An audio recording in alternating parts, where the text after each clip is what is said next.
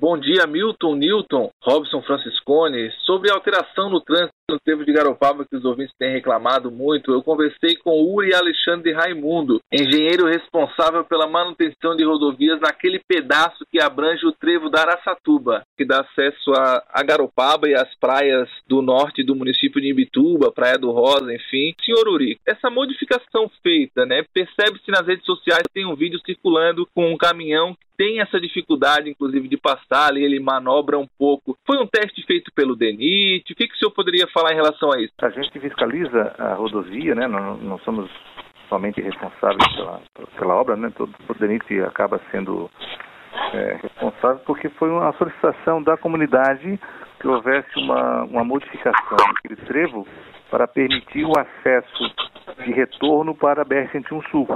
Infelizmente, quando aquele, aquele, aquele viaduto foi concebido, ainda na duplicação da rodovia, o viaduto não, não permitia todos os movimentos de retorno. Isso era uma demanda que já vinha há muito tempo sendo solicitada pela comunidade, principalmente quem mora naquelas redondezas que não conseguiria ter retorno para o sul. Então, o DENIT agora, nesse último ano, ele foi intimado aí, né, foi convidado a, tra a, trabalhar uma solução naquela, naquela, naquela interseção e haviam duas possibilidades: a gente estender a curva de quem vem do viaduto que vai acessar a Garopaba, a gente estendê-la para dentro do canteiro, fazendo com que o movimento de acesso a Garopaba se desse numa outra alça, para permitir que houvesse a incorporação de quem quisesse adentrar o viaduto para fazer o retorno, fizesse isso de uma maneira sem cruzamento de, de fluxo de tráfego. A solução foi pegar aquela alça que pessoal vem da BR-101 em direção a Garopaba, a gente colocou ela mais para a, na direção sul, né? a gente fez um, um mesmo o mesmo formato que ela tem hoje, a gente trouxe para mais externo, né? Isso permitiria que quem viesse da via lateral e quisesse fazer o retorno para o sul, ele fizesse isso sem cruzar fluxo, que isso evitaria, evitaria colisões né? numa, numa, numa situação que você está descendo uma alça e alguém está subindo no sentido contrário, poderia criar um, um problema de visibilidade, um problema de, de, frenagem. Então a gente optou por deslocar esse fluxo que vai entrar Garopaba, trazê-lo mais para fora, sinalizado, né, canalizado numa, numa via com velocidade controlada, para permitir que houvesse o ingresso de quem quisesse fazer o retorno sem haver essa confluência. Então a gente reprojetou aquela alça que hoje o pessoal faz, a gente trouxe para mais externo. Essa questão da segurança é muito importante, inclusive parabenizo já de antemão em relação a isso. O que os ouvintes questionam, inclusive, é o talvez se ela, ela ficou estreita. Não sei, não sou não sou especialista. O que, que o senhor poderia falar em relação a isso? A empreiteira, de forma descabida, assim, né, ela acabou fazendo a via, a, a barreira de proteção no, no bordo interno também. Né? E a nossa solicitação for, fosse que fosse mantida a mesma estrutura da pista existente. Né? Então era, só fazer a barreira lateral de contenção que evitasse que um veículo que entrasse desgovernado ele caísse para fora da pista, né? Aquela seria a barreira externa de concreto. A empresa acabou fazendo por descuido no lado interno também. Isso faz com que o veículo, ao entrar naquela alça, ele, ele, ele sinta uma, uma condição de restrição lateral. Então, qual é a tendência do, do, do motorista? É tentar fugir da, desse atrito lateral que ele tem com a barreira. Então, aí realmente ficaria, ficaria ruim, né? É, a largura da, da plataforma, ela é superior à largura da plataforma existente lá. Hoje lá nós, nós tínhamos duas faixas de tráfego com 3 metros e meio de largura, que fazia o movimento de descida e subida naquela interseção. Nós fizemos a outra pista com 5 metros de largura, um metro e meio a mais. Então, o veículo que consegue fazer a, aquela alça na, na, na, situação antiga, também conseguiria fazer na situação nova. O problema foi aquela barreira lateral que a empresa acabou fazendo é, descuido no lado interno também.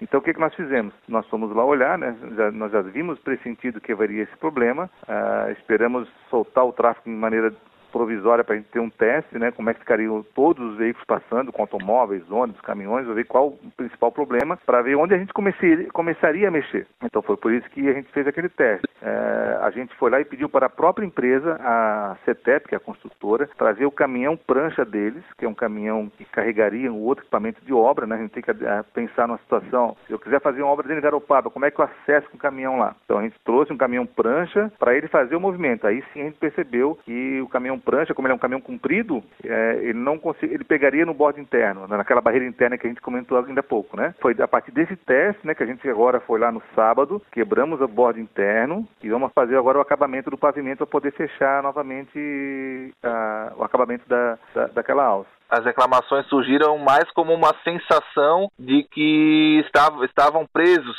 digamos assim, né? Isso, não, isso, isso nós percebemos antes mesmo da, da empresa concretar nós alertamos a empresa que, como ela já tinha feito toda a ferragem, ela preferiu fazer o teste. Então, por conta e risco né, da própria empresa, né, nós alertamos que esse confinamento lateral causaria problemas. Mas foi bom, porque a gente conseguiu também ver outros aspectos da, da, da, do próprio fluxo, como é que ele se comporta. Isso já nos mostra, por exemplo, a necessidade de fazer uma, um tipo de um dispositivo de contenção do tráfego, tipo uma barreira, é, uma, uma, um redutor de velocidade do tipo quebra-mola, por exemplo, para quem está entrando em Garopaba, né, para ele reduzir a velocidade. Só a sinalização vertical o pessoal não respeita, né? Então a gente tem que pensar no redutor de velocidade. É, a, o próprio giro dos caminhões naquela, naquela. Quando você vai descendo para Garopaba, você tem que parar agora. Antes você tinha liberdade para tocar, agora você tem que parar.